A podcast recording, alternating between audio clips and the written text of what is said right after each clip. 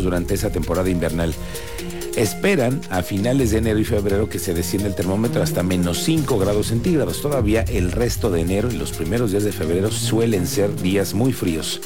Han repartido más de 4.000 cobijas de las familias que se encuentran hoy en las zonas más vulnerables. Las temperaturas que tenemos hasta ahorita, las más bajas, son de menos 2 grados en la parte alta de nuestro municipio. Eh, pero todavía no llegamos a las temperaturas a las que estamos este, acostumbrados, que son menos 4, menos 5 grados. Entonces, eh, estamos ahorita con, con esta temperatura. Bueno, tenemos un posible hecho, un tema de feminicidio en el que ya la Fiscalía General de Justicia de Querétaro está indagando. Sucede en el municipio de Corregidora y como siempre el teniente Mérida está con el reporte completo. Teniente, muy buenas tardes.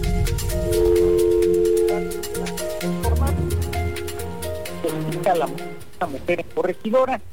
Además, se trata de esclarecer este hecho ocurrido en la colonia Los Reyes, municipio de Corregidora.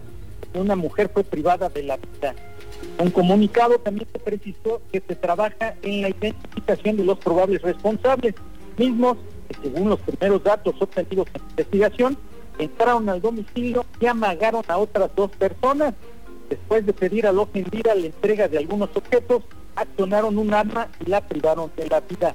Esto y más información más adelante, Miguel Ángel. Gracias, teniente. Estamos pendientes porque este hecho, pues, puede resultar que esté ligado con un posible asalto no se sabe todavía. Vamos a entender más bien lo que oficialmente ya se ha expresado a través de diferentes comunicados. Lo platicaremos más tarde aquí con el teniente Mérida. La secretaria del Trabajo aquí en Querétaro, Liliana San Martín, informó que mañana miércoles se va a llevar a cabo ya la segunda mesa de negociación entre el Sindicato Único de Trabajadores y los empleados de la Universidad Autónoma de Querétaro. Se trata de tener un acuerdo con los representantes de la universidad. La audiencia será en el Centro Estatal de Conciliación, en donde se presenta revisar las propuestas de ambas partes para el incremento salarial que se solicitó por parte del sindicato para este 2022. Es el cuento de nunca acabar.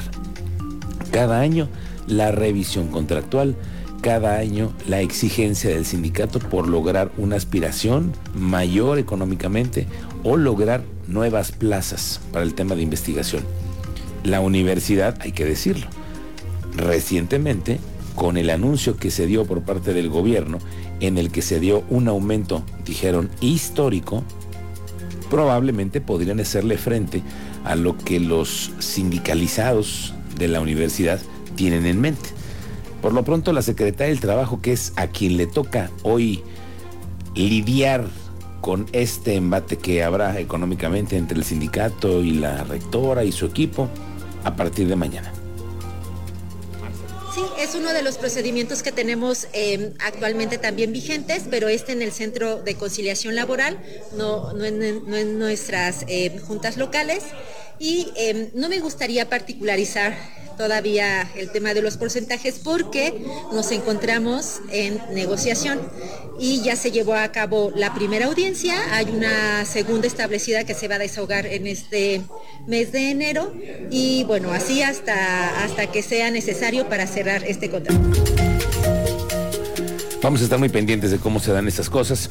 Bueno, por lo pronto eh, siguen las malas noticias para el Poder Judicial del Estado nos confirman que los aumentos de contagio no han parado desde que regresaron del periodo vacacional ahora en diciembre. Iván González está con, con el reporte. Iván, te saludo, buenas tardes.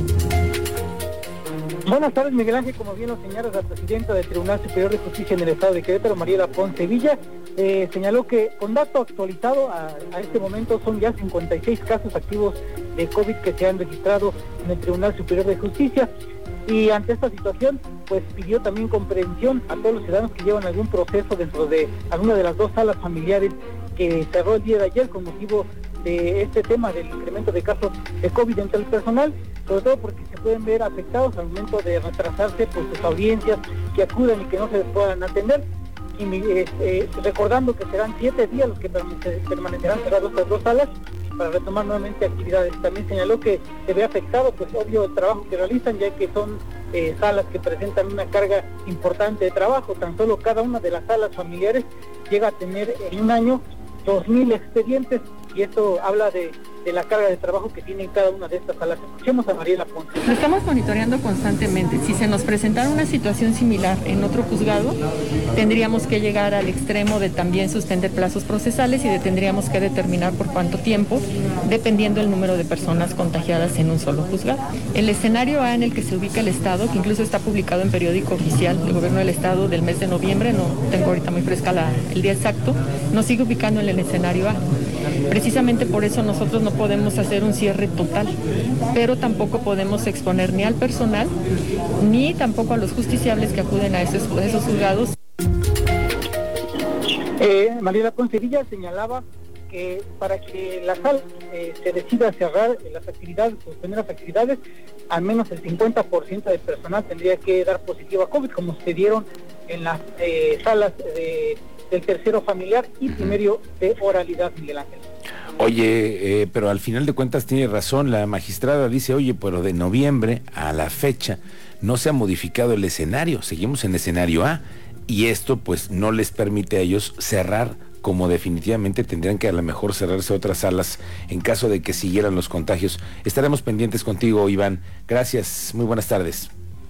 Muy buenas tardes, Miguel Ángel. Bueno, las titulares de los Poder Legislativo, Beatriz Marmolejo, que es, digamos, la representante del Poder Legislativo, de todos los diputados, y Mariela Ponce, la representante del Poder Judicial, están firmando y presentando una iniciativa mediante ellas piensan que se busque impartir justicia en línea a través de la creación de un tribunal virtual. Así es, un tribunal virtual que nos evitaría ir a los juzgados, nos evitaría que se hicieran colas como las que mm, regularmente se hacen y que pudieran ser juzgados que tuvieran la misma historia, solamente que tú a través de una línea ingresas a una aplicación y puedas tener el acceso a la justicia. La diputada Beatriz Marmolejo, autora de la iniciativa, sostuvo que esta propuesta permitirá modernizar el sistema de justicia en el Estado. Sin embargo, esta es la propuesta que hace Mariela Ponce, la presidenta del tribunal.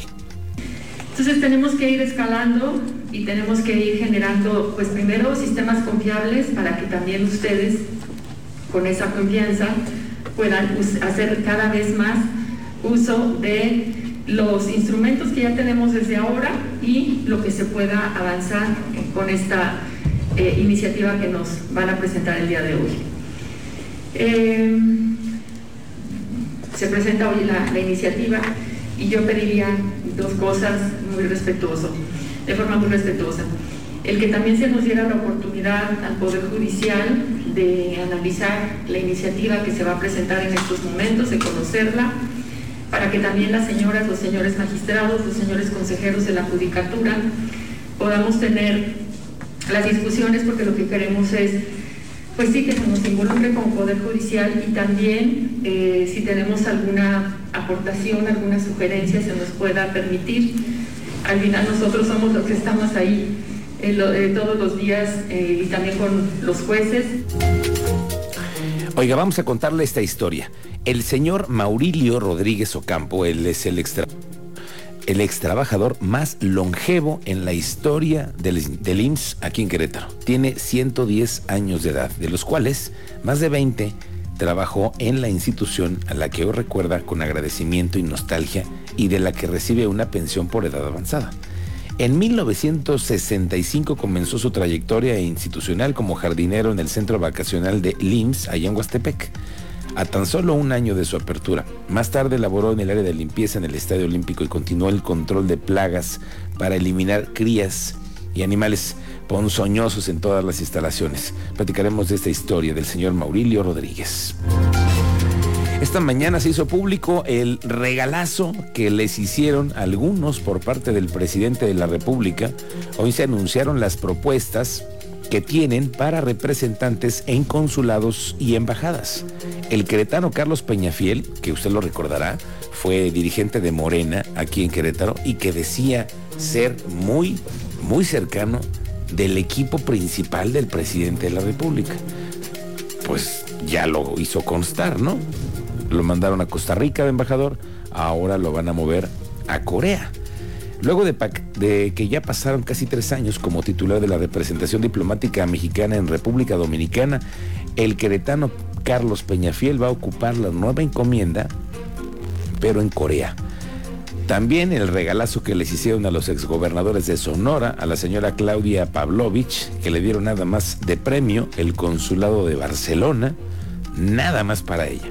El presidente Andrés Manuel López Obrador dijo que los exgobernadores del PRI que recibieron cargos en consulados y embajadas merecen representar al gobierno mexicano en el exterior.